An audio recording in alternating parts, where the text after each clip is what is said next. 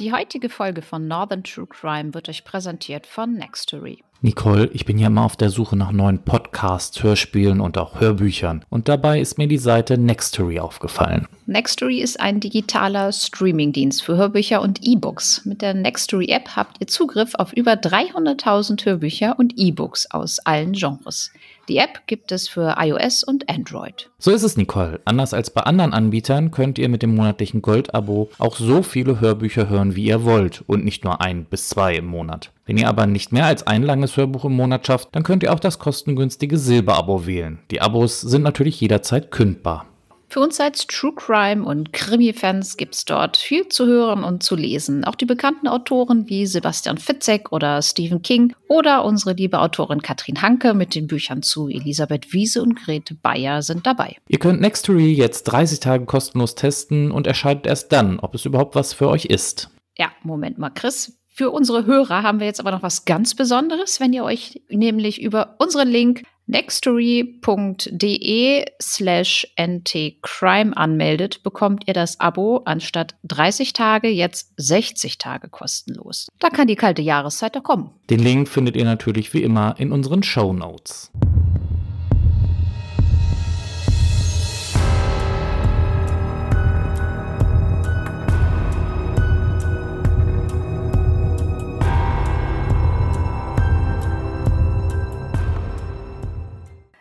Herzlich willkommen zur mittlerweile 59. Folge von Northern True Crime. Wir freuen uns, dass ihr wieder eingeschaltet habt. Wir, das sind einmal Christian. Hallo.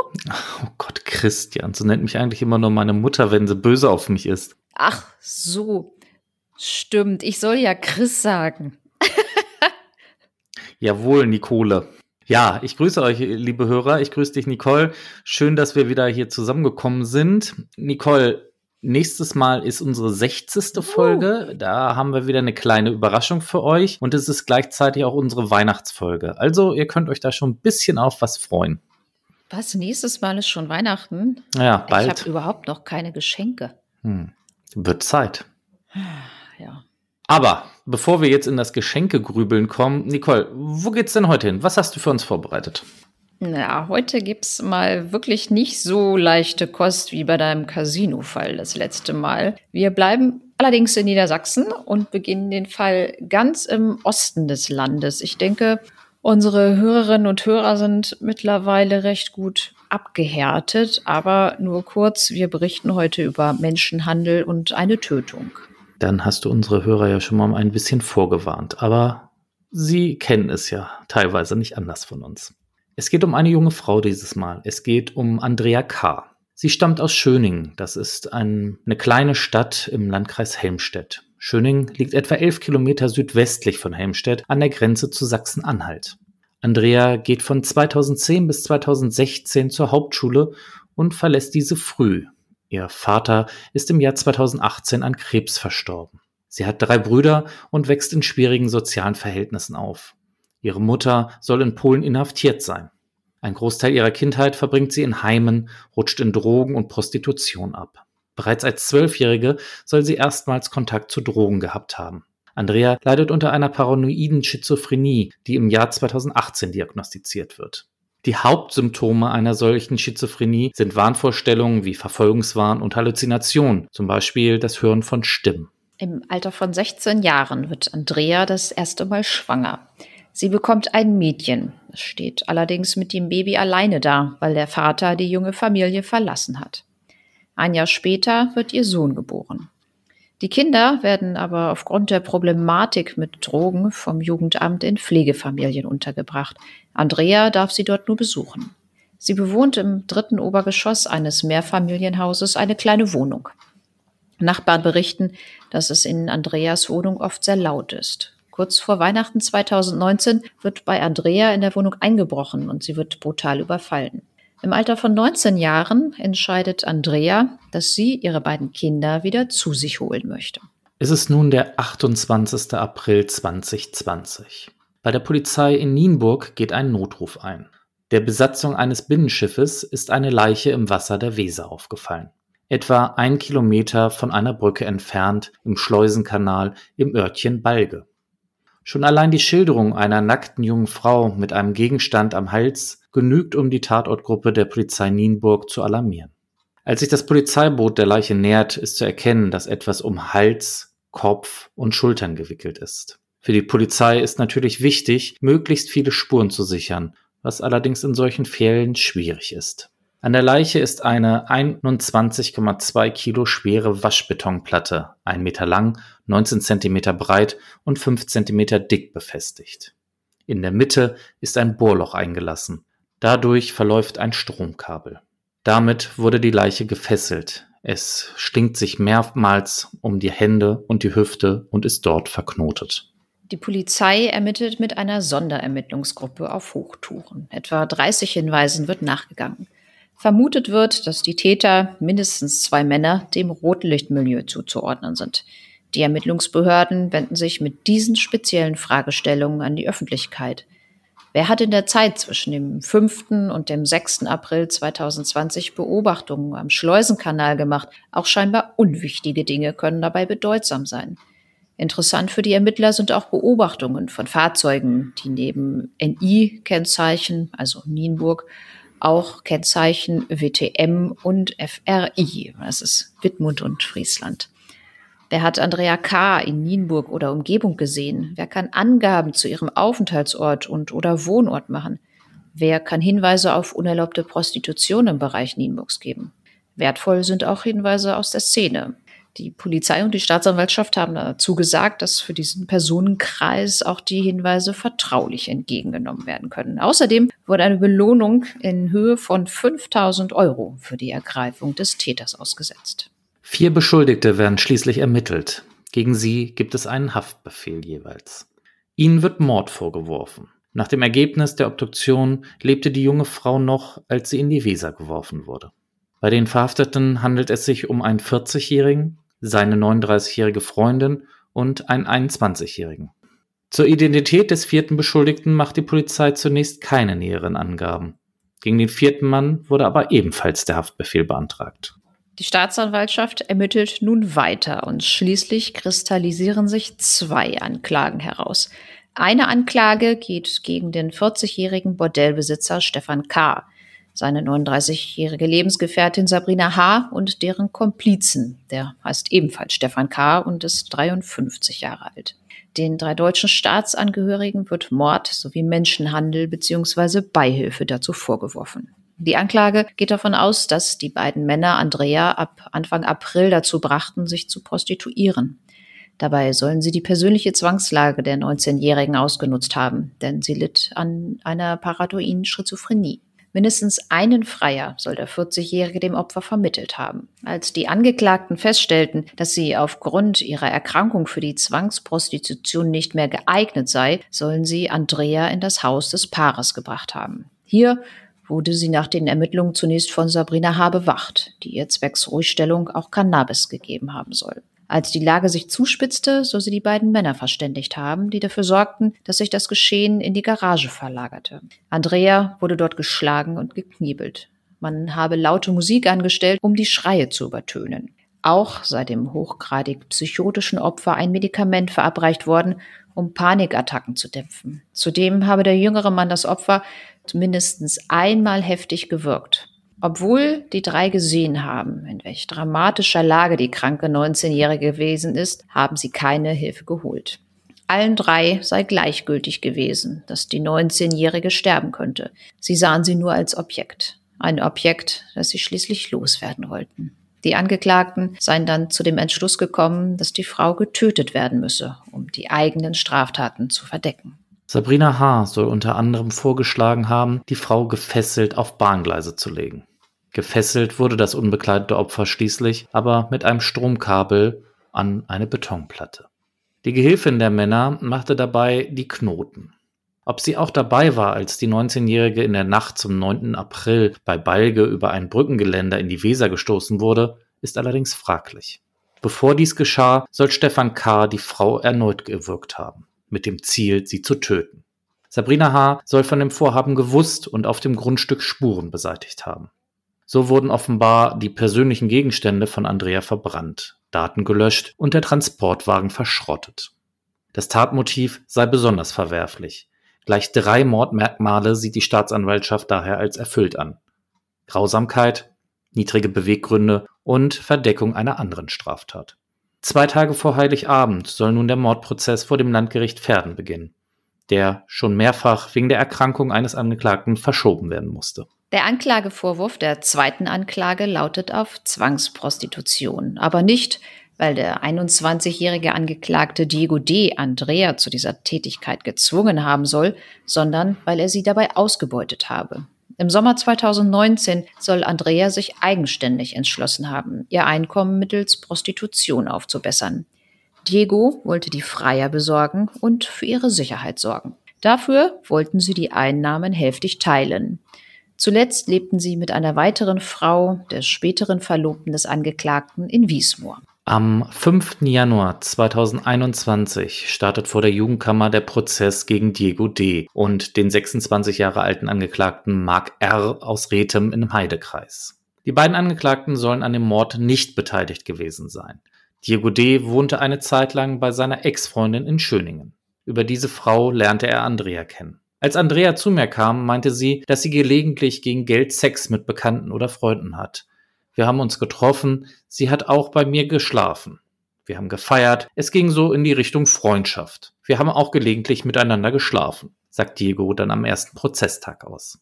Ich habe schon gemerkt, dass sie mich sehr mochte, vielleicht auch liebte. Ich mochte sie, aber ich liebte sie nicht. Der 21-Jährige war nach eigenen Angaben drogenabhängig. Angeblich habe Andrea die Idee gehabt, sich zu prostituieren. Sie hat mir erzählt, dass sie in Magdeburg war und Freunde von ihr sie für Sex bezahlt haben und dass sie Spaß daran hat. Sie hat vorgeschlagen, dass wir zusammenarbeiten. Ich sollte Termine für sie machen. Ich dachte mir besoffen und zugedröhnt, es wäre eine einfache Gelegenheit, Geld zu verdienen. Für die Prostitution habe er auch seine Wohnung in Bad Harzburg zur Verfügung gestellt. Die Einnahmen aus der Prostitution soll nach seinen Aussagen zwischen den beiden geteilt werden. Tatsächlich blieb der 19-Jährigen von dem Geld aber nichts gab dann der Angeklagte zu. Diego D. sagt auch weiter aus, dass er Andrea auf der Plattform markt.de angeboten habe. Dort habe gestanden 20-jähriges Mädchen und dann habe er sie beschrieben, wie sie aussieht. Ihre Haare, auch ihre BH-Größe. Und wenn man mehr wissen wollte, sollte man sich melden, erzählt er der Kammer und ergänzt, wir hatten keine Preisliste, haben da immer spontan geschaut. Zum Beispiel für normalen geschützten Verkehr eine halbe Stunde lang 100 Euro. Durch seinen Verteidiger lässt der Angeklagte während der Sitzung eine Einlassung verlesen. Es ist auch richtig, dass er Ausfallerscheinungen bei Andrea K. festgestellt habe. Wirklich Gedanken darüber gemacht hat er sich allerdings nicht. Diego D. berichtet, dass er von Andrea wusste, dass sie zwei Kinder habe, diese aber wegen der Drogengeschichten nicht mehr bei ihr lebten. Anfang März 2020 sei Andrea K. dann komisch geworden. Es fing klein an, sie hat plötzlich grundlos gelacht. Dann war sie öfters verwirrt, war nicht mehr ansprechbar. Zum Beispiel, wenn man gefragt hat, wie das Wetter wird, meinte sie, die Wand ist blau und plötzlich ist es richtig schlimm geworden. Sie hat beim Putzen Marmelade in den Spüleimer getan und damit den Boden gewischt. Vor der Jugendkammer beteuert der 21-Jährige, als der Zustand so war, habe ich das abgebrochen mit der Prostitution. Aber Diego D. hatte sich dann doch anders überlegt. Er hat die 19-Jährige dann Anfang April zum Probearbeiten in ein Bordell nach Nienburg geschickt und dafür Kokain bekommen. Den Besitzer kannte ich, weil er mir Drogen verkauft hat. Eine Woche vorher hat er für 100 Euro mit Andrea verkehrt. Einen Tag später wollte Diego nach Andrea sehen und gucken, wie ihr Zustand ist der war nicht gut. Sie hat aufs Bett gepinkelt und hat mit Essen um sich geworfen. Weil der Besitzer des Bordells nicht da gewesen sei, habe er die 19-Jährige mitgenommen und am Abend bei ihm angerufen. Wir haben uns dann geeinigt, ihm Andrea zu verkaufen für 2000 Euro und 600 Euro Drogenerlass. Die Übergabe von Andrea habe laut Diego nachts auf einem Parkplatz in Nienburg stattgefunden. Der weitere Angeklagte Mark R. soll mit auf dem Parkplatz gewesen sein. Ich habe ihn gebeten, mitzukommen, um Präsenz zu zeigen, denn der Bordellbesitzer sei schon groß. Diego ist eher schmal. Er habe die junge Frau noch angesprochen. Ich habe Andrea dann gefragt, ob sie bei ihm bleiben will. Dann meinte sie ja, war aber so ein bisschen abwesend. Und er meinte, er kümmere sich um sie und kenne sich mit sowas aus. Bereits zwei Stunden nach dem nächtlichen Geschäft auf dem Parkplatz soll der im Mordprozess angeklagte Stefan K. Andrea in einem einschlägigen Forum Freiern angeboten haben. Ein psychiatrischer Sachverständiger wurde beauftragt, ein Gutachten zum psychiatrischen Zustand von Andrea K. zu erstellen. Aus den Akten wisse er, dass der inzwischen verstorbene Vater auch eine schizophrene Erkrankung gehabt habe. Am ersten Verhandlungstag wird auch bekannt, dass es ein Video von Andrea gibt, das ihren Zustand kurz vor ihrem Tod zeigt. Die Staatsanwältin erklärt dazu, selbst Hartgesottenen kommen Tränen in die Augen, wenn sie das Video des Opfers von dem Tag sehen. Dieses Video wird dann auch zum Schluss der Beweisaufnahme gezeigt. Wegen der Corona-Pandemie verhandelt das Landgericht Verden den Mordprozess in einer größeren Veranstaltungshalle in Bahnhofsnähe. Der Prozess findet unter verschärften Sicherheitsvorkehrungen statt. Die Zuhörer sitzen auf einer gesonderten Tribüne, die Angeklagten werden in Fußfesseln vorgeführt. Ein Bruder von Andrea tritt in dem Prozess als Nebenkläger auf. Die Staatsanwältin verliest fast eine halbe Stunde die grausamen Details der Anklage. Anschließend werden die Angeklagten befragt, ob sie aussagen möchten. Keine Angaben, heißt es dann knapp von den Verteidigern. Ob sie natürlich über die gesamte Dauer des Prozesses schweigen werden, bleibt aber abzuwarten. Jetzt wieder ein kleiner Szenenwechsel zum Prozess vor der Jugendkammer. Dort fordert die Staatsanwältin Diego D. zu viereinhalb Jahren Jugendstrafe zu verurteilen und wegen der Drogenproblematik die Unterbringung in einer Entziehungsanstalt anzuordnen. Der Beihilfe zum gewerbsmäßigen Menschenhandel habe sich der ebenfalls in dem Prozess angeklagte Mark R. schuldig gemacht. Er soll dafür zu einer Jugendstrafe von einem Jahr und sechs Monaten verurteilt werden, dessen Vollstreckung zur Bewährung ausgesetzt werden könne. Am 26. Februar 2021 fällt die Jugendkammer das Urteil gegen Diego und Mark. Der 21-jährige Haupttäter muss für vier Jahre und drei Monate in eine Jugendanstalt. Außerdem wird angeordnet, dass der junge Mann wegen seiner Drogensucht in einer Entzugsanstalt untergebracht wird. Sein 26-jähriger Komplize Mark R. erhält wegen Beihilfe zum Menschenhandel ein Jahr und drei Monate Freiheitsstrafe, deren Vollstreckung zur Bewährung ausgesetzt wird. Nach den Feststellungen des Gerichts hat der 21-Jährige die junge Frau aber nicht an die Prostitution herangeführt. Sie habe sich mindestens seit Sommer 2019 selbst prostituiert. Der Angeklagte habe einen Geschäftszweig für sich entdeckt, Andrea in einschlägigen Internetforen samt Fotos in Dessous angeboten und an Freier vermittelt. Dies geschah vorwiegend in einer Ferienwohnung in Bad Harzburg sowie in einem Wohnmobil im ostfriesischen Wiesmoor. Unter Federführung der damaligen Freundin des Mannes war die 19-Jährige offenbar auch in Hannover auf den Straßenstrich geschickt worden. Der Angeklagte habe das Geld der Freier fast ausschließlich für sich verwendet, um seinen teuren Lebensstil und vor allem seinen Drogenkonsum zu finanzieren. Er habe indes auch schnell gemerkt, dass sich bei der Frau die Krankheitssymptome verstärkten und sie psychisch erheblich abbaute. Sie habe dringend ärztliche Hilfe benötigt. Statt ihr diese zu gewähren, wandte sich der damals 20-Jährige an den Mitangeklagten Mark. Dieser riet, die Frau irgendwo im Wald oder vor einer Psychiatrie auszusetzen. Doch stattdessen stellte Diego Kontakt zu dem Mann her, den er als Drogenlieferanten kannte und der nun die Chance sah, selbst als Zuhälter der Frau tätig zu werden. Es handelte sich um den uns bereits bekannten 40-jährigen Stefan K., der jetzt Hauptangeklagter im Mordprozess ist. Während eines Probewochenendes in einem Nienburger Hotelzimmer fertigte der Bordellbesetzer auch die Handyvideos an, die den laut Gericht extrem verheerenden Zustand der hochgradig psychotischen 19-Jährigen dokumentieren.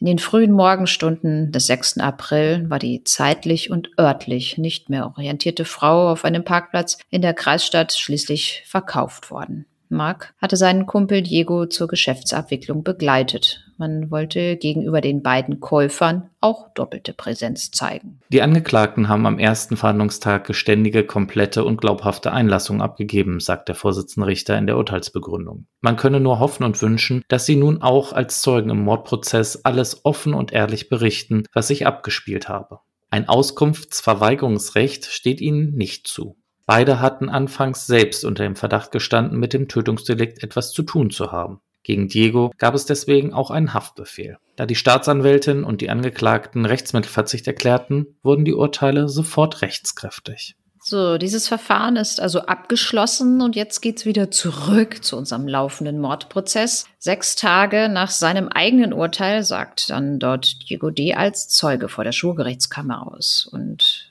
wie auch dort schildert er eine aus Freundschaft entstandene Zusammenarbeit mit der 19-Jährigen, die sich schon zuvor prostituiert habe. Sie habe ihm Anfang 2020 das Angebot gemacht, auf sie aufzupassen und Termine mit Freiern zu vereinbaren. Am Ende war die schwer psychisch kranke Frau dafür nicht mehr zu gebrauchen. Sie wollten sie loswerden, bringt es der Vorsitzende Richter auf den Punkt. Bei dem 41 Jahre alten Angeklagten Stefan habe er häufiger Kokain gekauft. Er sagte, er würde sich mit solchen Mädchen auskennen und ihr Medikamente besorgen, damit sie wieder auf den richtigen Weg kommt, schildert der 21-Jährige. Wie kamen Sie auf die Idee, einen Menschen für Geld zu übergeben? fragte der Vorsitzende weil ich kein Geld mehr hatte und Drogen brauchte. So hatte ich erstmal ausgesorgt, bis ich Hartz IV bekomme, antwortet Diego. Er habe sich zunächst informiert, wie so etwas im Milieu läuft.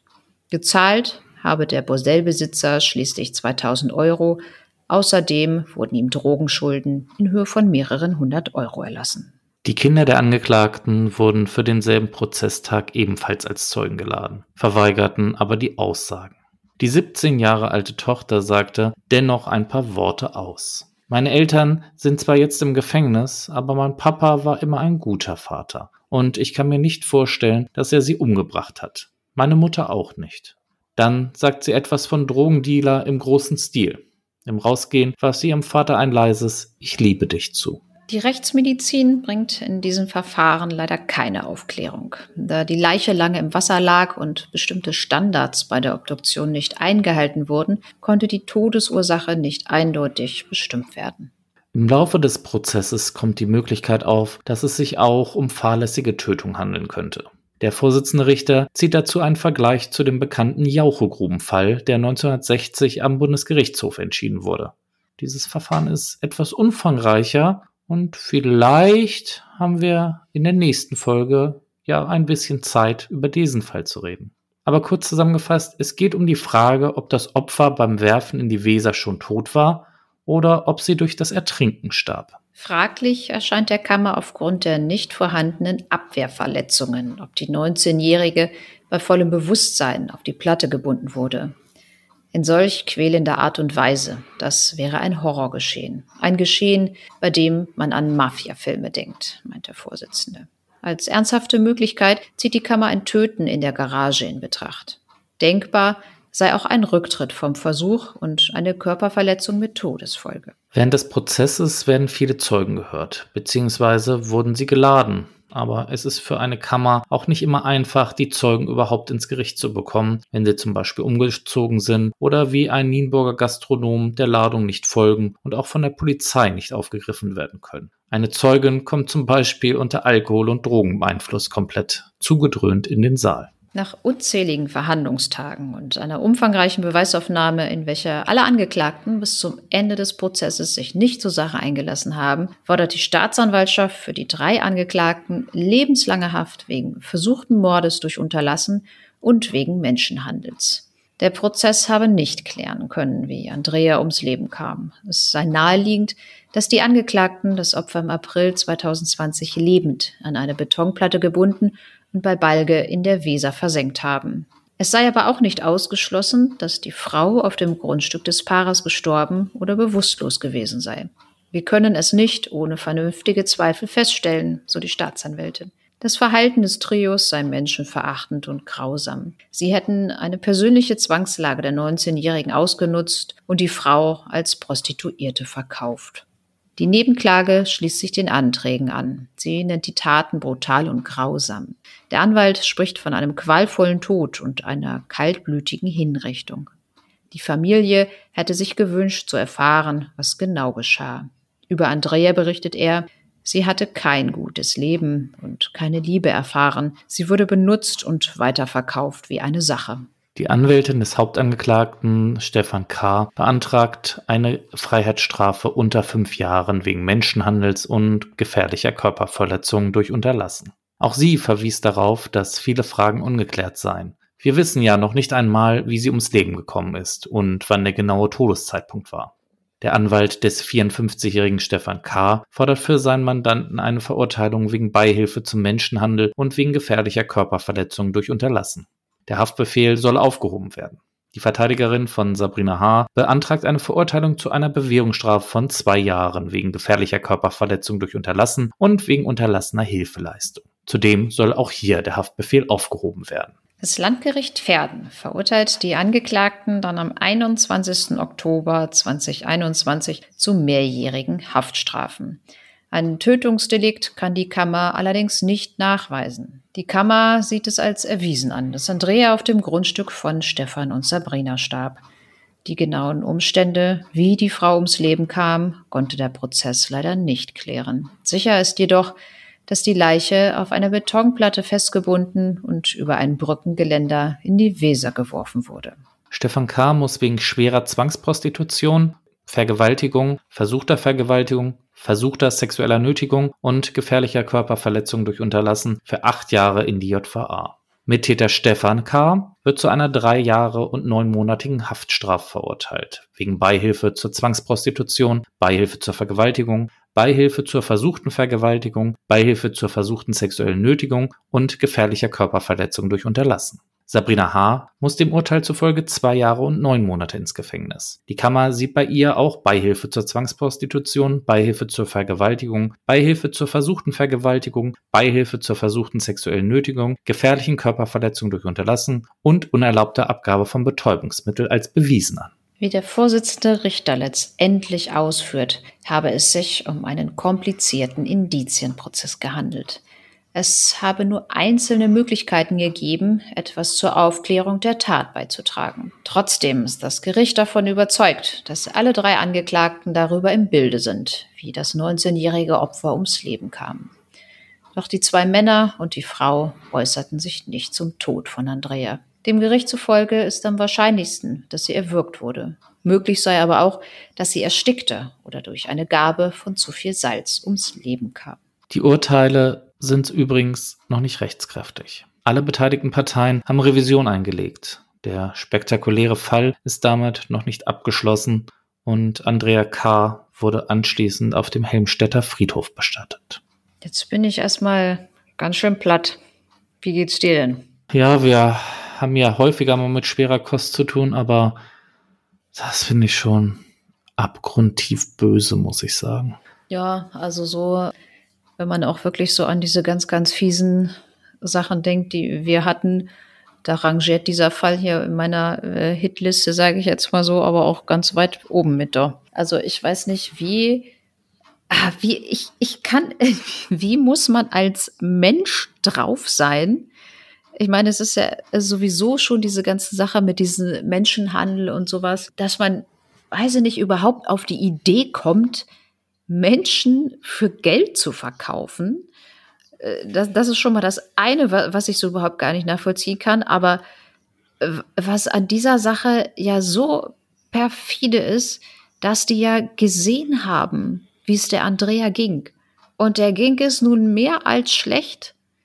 Wie kann man denn dann auf die Idee kommen, um seinen eigenen Drogenkonsum zu finanzieren, einfach mal zu sagen, ja, verkaufe ich die mal, dann kriege ich ein bisschen Geld und brauche kein Hartz IV. Also ganz ehrlich, ich bin echt, also da bin ich wirklich sprachlos. Da fällt, da fällt mir nichts mehr zu ein. Bei deiner Ausführung musst du natürlich auch noch eins im Hinterkopf behalten. Er kriegt Geld dafür, er wird ein paar Drogenschulden los und er wird das Problem mit Andrea los. Das hat, glaube ich, auch noch einen Vorteil für ihn gebracht, ne? Dass er sich da nicht mehr drum kümmern musste. Weil ich glaube, so in seinem tiefsten Inneren, wenn man denn seinen Schilderungen vor Gericht glauben kann, hat er schon gemerkt, dass das nicht so richtig ist, was er da gemacht hat. Aber das Geld und seine Drogensucht, die haben, ja, dann vielleicht doch eher ihn bestimmt und sein Handeln. Ich kann es mir nicht vorstellen, weil ich habe nie irgendwelche Drogenprobleme gehabt, aber ich glaube, wenn du so diesen Suchtdruck hast und dann so eine einfache Gelegenheit hast, an Geld zu kommen, wofür du noch nicht mal groß was tun musst. Glaube, in so einer Situation, weiß ich nicht. Weißt du, da macht man alles. Mhm. Um an Stoff zu kommen und sich den nächsten Kick zu holen, Kalter Entzug ist, glaube ich, nicht so eine geile Sache. Nö, nö, nö, das soll ja schon äh, blöd sein, aber so wie sein Kumpel doch vorgeschlagen hat, er könnte die ja, gut, im Wald aussetzen wäre jetzt auch nicht so gewesen, aber äh, in eine Psychiatrie bringen. Hm. Oder in irgendein Krankenhaus. Dann hätte aber keine 2000 Euro mehr für gekriegt. Ja, aber erst sagt er, okay, okay, ich habe eingesehen, also der ging es wirklich schlecht. Und wir haben ja nun auch schon, ich glaube, in unserem Berufsleben einiges an Videos gesehen, aber dieses Video, was da existiert, also ich weiß nicht, ob ich das hätte sehen wollen.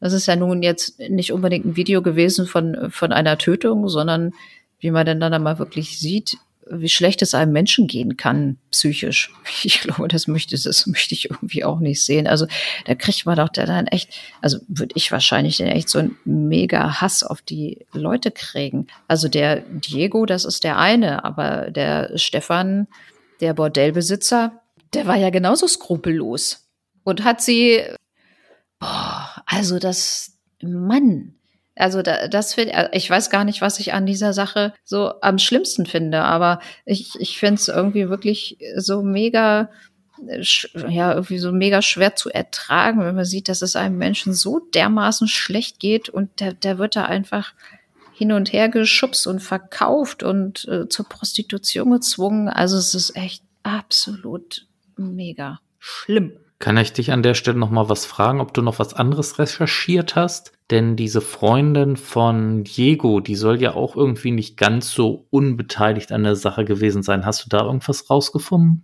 Nee, aber jetzt, wo du es gerade sagst, meinst du, die hat auch noch ein Verfahren? Könnte ich mir gut vorstellen, weil du hast ja gesagt, also dass es zumindest in der Urteilsbegründung so rauskam, dass die Freundin von dem Diego ja auch dafür verantwortlich war, dass sie teilweise auch in Hannover mal auf den Straßenstrich gegangen ist. Stimmt, haben wir gesagt. Nee, das kann, da, dazu kann ich, dazu kann ich jetzt gerade äh, nicht sagen. Aber ja, du hast recht. Also das äh, könnte ja auch sein, dass das zumindest Beihilfe zum Menschenhandel auch war.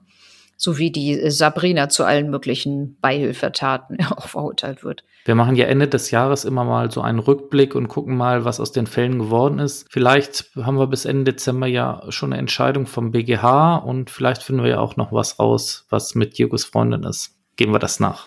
Ja, gut, also das glaube ich nicht, dass der, dass der BGH da schon, also das Urteil ist jetzt von 21. Oktober, glaube ich. Ich glaube nicht, dass da bis Ende. Ah, aber weil, weil es auch, es ist auch ein sehr umfangreicher äh, Prozess auch gewesen, wo mit wirklich vielen Verhandlungstagen, ganz vielen Sachverständigen und Zeugen. Also ich glaube, da ist einiges. Also das, das Gericht hat ja auch erst mal eine ganze Weile Zeit, das Urteil zu schreiben bei so vielen Verhandlungstagen. Ne? Ja, das stimmt, da hast du auch recht. Und dann läuft erst mal die Revisionsbegründungsfrist. Also wahrscheinlich ist das vor Ende Dezember gar nicht beim BGH angekommen.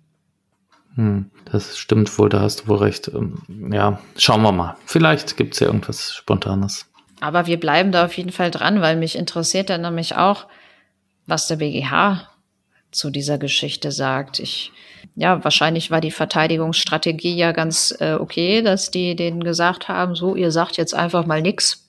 Weil wenn die wahrscheinlich wirklich erzählt hätten, was passiert ist, also unter Umständen, also wir wissen ja auch nicht, was passiert ist. Wir können es ja alles immer nur spekulieren, ne? Aber da wären die ja unter Umständen wirklich wegen Mordes dran gewesen. Ja, man weiß es nicht. Aber Nicole, du hattest noch etwas recherchiert und ich denke mal, das ist für unsere Hörer auch interessant, wenn wir da mal kurz drüber sprechen. Es hat mich auch so ein bisschen beim Vortrag so ein bisschen verwundert. Was ist dieses Körperverletzung durch Unterlassen? Was ist das überhaupt? Gibt's sowas? Ja, im ersten Moment klingt das ja irgendwie so total komisch, ne? wenn man denn dann sagt, so, wie kann ich denn eine Körperverletzung durch Unterlassen begehen, wenn ich nichts mache? Ist das strafbar? Gemeint ist hier natürlich also nicht einfach nur bloßes Nichtstun.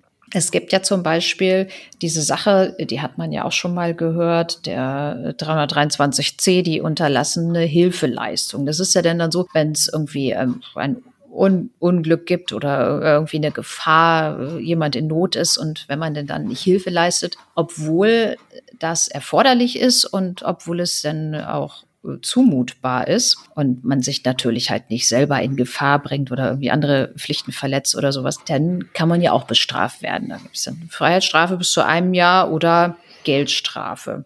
Neuerdings, oder was heißt neuerdings, das ist ja auch schon eine ganze Weile, ist das ja so, auch wenn man die Rettungsperson denn dann behindert, dann ist das ja auch so strafbar. Das ist ja auch irgendwie immer schlimmer geworden. Mit dieser unterlassenen Hilfeleistung, da ist das ja so, dass alle Personen mit strafrechtlichen Konsequenzen rechnen müssen, wenn ähm, sie da halt keine Hilfe leisten. Es ist aber so, im Strafrecht gibt es ja eine bestimmte Personengruppe und die nennt sich Garant oder Garanten. Willst du vielleicht mal erklären, was ein Garant ist? Es hört sich so ein bisschen komisch an, ne? Hört sich irgendwie wie so ein Wort aus alter vergangener Zeit an kann euch mal versuchen, so ein bisschen zu erklären, was so ein Garant ist. Und zu diesen Garanten gehören halt verschiedene Personenkreise, wie Nicole eben schon gesagt hat, die gegenüber bestimmten Personen oder Personengruppen eine besondere Stellung halt haben. Das ist zum Beispiel Personen, die durch eine berufliche Verpflichtung, also speziell Polizeibeamte, Ärzte, Rettungskräfte und so weiter, oder Personen, die halt eine familiäre Fürsorgepflicht haben, also zum Beispiel Eltern den Kindern gegenüber oder Ehegatten gegen, äh, gegenseitig und so weiter. Und dann gibt es halt so besondere Sachen, dass zum Beispiel auch ein Täter gegenüber seinem Opfer halt so eine Garantenstellung einnimmt. Und zum Beispiel unterlässt es so eine Person, die sich aufgrund einer der oben genannten Konstellationen in einer Garantenstellung gegenüber einer anderen Person äh, befindet, einer körperlichen Unversehrtheit oder einer Handlung oder einer Hilfeleistung, dann ist das wie eine Art unterlassene Hilfeleistung anzuerkennen. Und vielmehr kann es sich halt in schwereren, besonderen Sachen halt um ein Begehen durch Unterlassen handeln. Habe ich das so ungefähr richtig beschrieben, Nicole? Ja, ich hab's, ich hab's verstanden.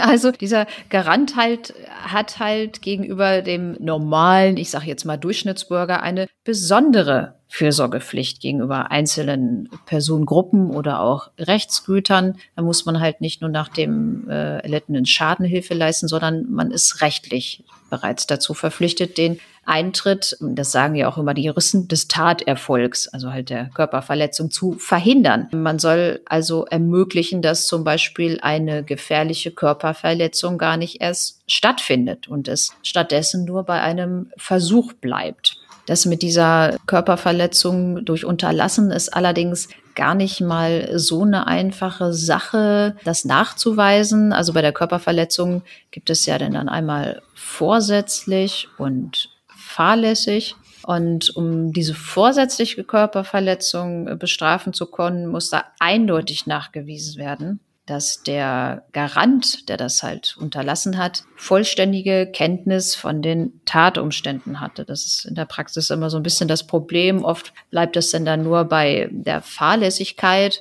Aber das Strafmaß kann sich dann dann halt auch nach dem Grad der vorliegenden Körperverletzung richten. Also wenn es jetzt eine Körperverletzung mit Todesfolge ist, dann kann es unter Umständen auch eine Freiheitsstrafe von bis zu 15 Jahren geben. Ja, vielleicht noch zum Abschluss, so dass ihr das vielleicht alles mal so ein bisschen einordnen könnt. Zum Beispiel für eine fahrlässige Körperverletzung durch Unterlassen droht zum Beispiel eine Geldstrafe oder eine bis zu drei Jahren verhängte Freiheitsstrafe. Und im Fall der fahrlässigen Tötung halt, dann kann die Freiheitsstrafe bis zu fünf Jahren betragen. Nur, dass ihr mal so ein paar Zahlen im Kopf habt und jetzt so ein bisschen vielleicht wisst, was es mit dieser Körperverletzung durch Unterlassen zu tun hat.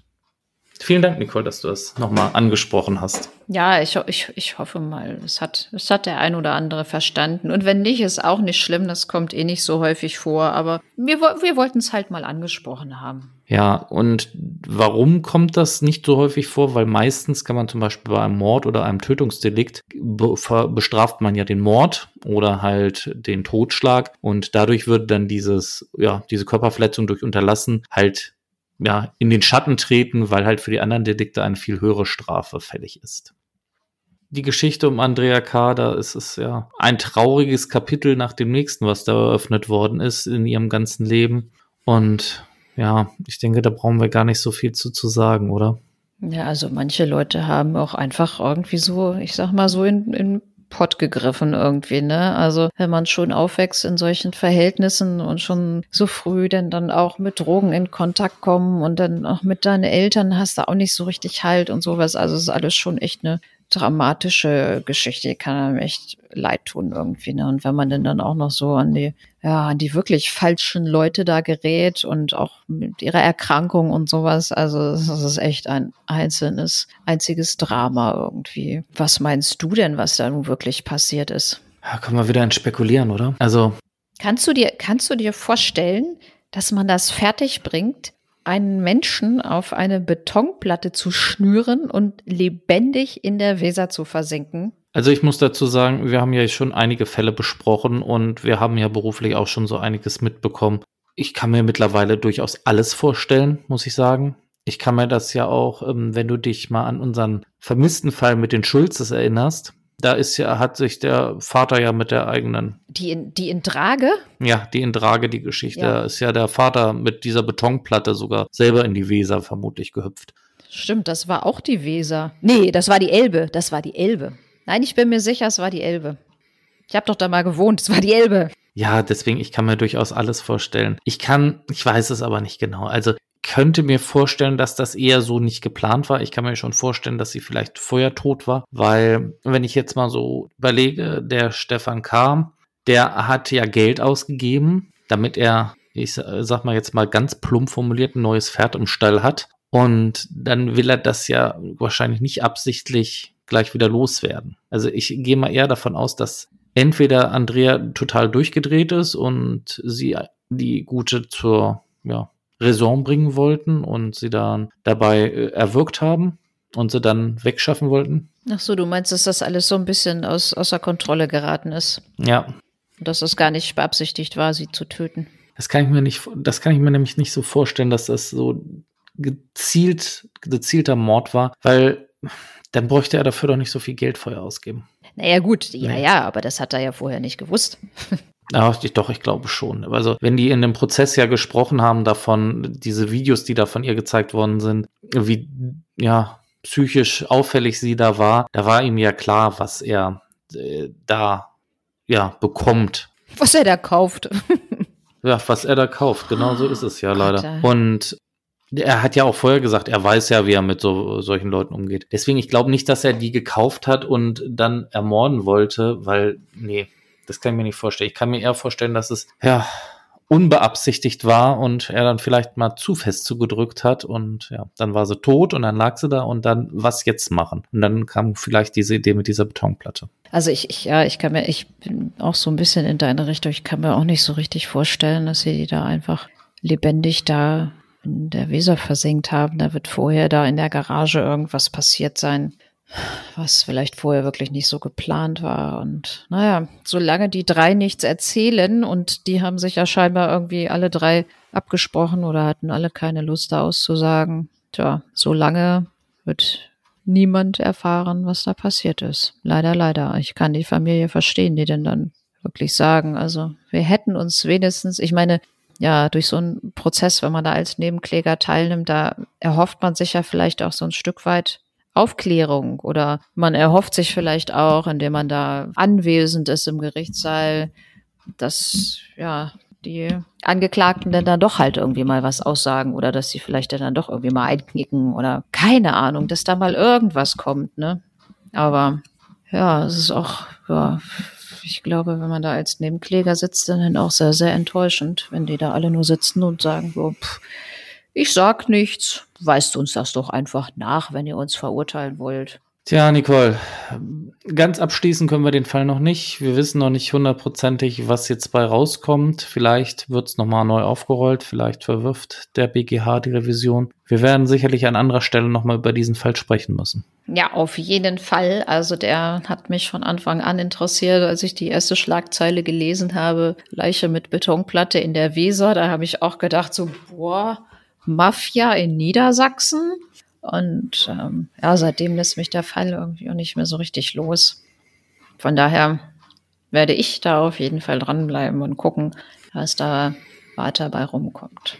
Aber an dieser Stelle soll es erstmal mit dem Fall sein Bewenden haben. Ja, ich habe schon die ganze Zeit Gänsehaut irgendwie, wenn ich da echt dran denke, was da alles passiert ist. Es reicht mir jetzt für heute. Sehr gut, dann kommen wir deinem Wunsch natürlich gerne nach. Das nächste Mal habe ich euch ja gesagt, wir feiern 60 Folgen. Ich wollte gerade sagen 60 Jahre. 60 Jahre. Ich stelle das mal vor. Wir machen 60 Jahre einen Podcast. Oh, weißt du noch damals? Hm. Nee, also wir feiern die 60. Folge von unserem Podcast. Wir haben einen lieben Gast wieder bei uns und es wird wieder sehr spannend werden. Und wie ihr es vielleicht jetzt, vielleicht wird so ein bisschen Tradition an Weihnachten, gibt es immer eine Sonderfolge. Das heißt, wir verlassen mal unseren norddeutschen Bereich. Also seid da schon mal gespannt drauf. Es wird bestimmt ganz toll. Und was ich jetzt schon mal verraten kann. Es geht nicht nach Hinterkaifeck? Es geht nicht nach Hinterkaifeck. das hatten wir letztes Sehr Jahr. Sehr schön. Da bin ich zumindest schon mal beruhigt. Aber was ich euch schon mal verraten kann, es wird ein sehr, sehr großes Gewinnspiel geben zu unserer Weihnachtsfolge. Wir verlosen zehn Hefte. Und was für Hefte das sind, das verraten wir euch beim nächsten Mal. Aber wie gesagt, zehn Gewinne gibt es. Also auf jeden Fall die Weihnachtsfolge anhören und gut zuhören. Gut, Nicole, wenn du sonst noch etwas auf dem Herzen hast, wäre jetzt die Gelegenheit, etwas zu sagen. Nee. Gut. Die Angeklagte hatte das letzte Wort. Ja, ich freue mich auf jeden Fall, dass wieder alle so zahlreich eingeschaltet haben. Und ich würde mich natürlich auch freuen, wenn ihr das nächste Mal wieder einschaltet. Genau. Und ich wünsche euch allen einen guten Morgen, guten Mittag, guten Abend. Passt alle gut auf euch auf. Bleibt gesund und wir hören uns kurz vor Weihnachten wieder. Bis dahin. Ciao.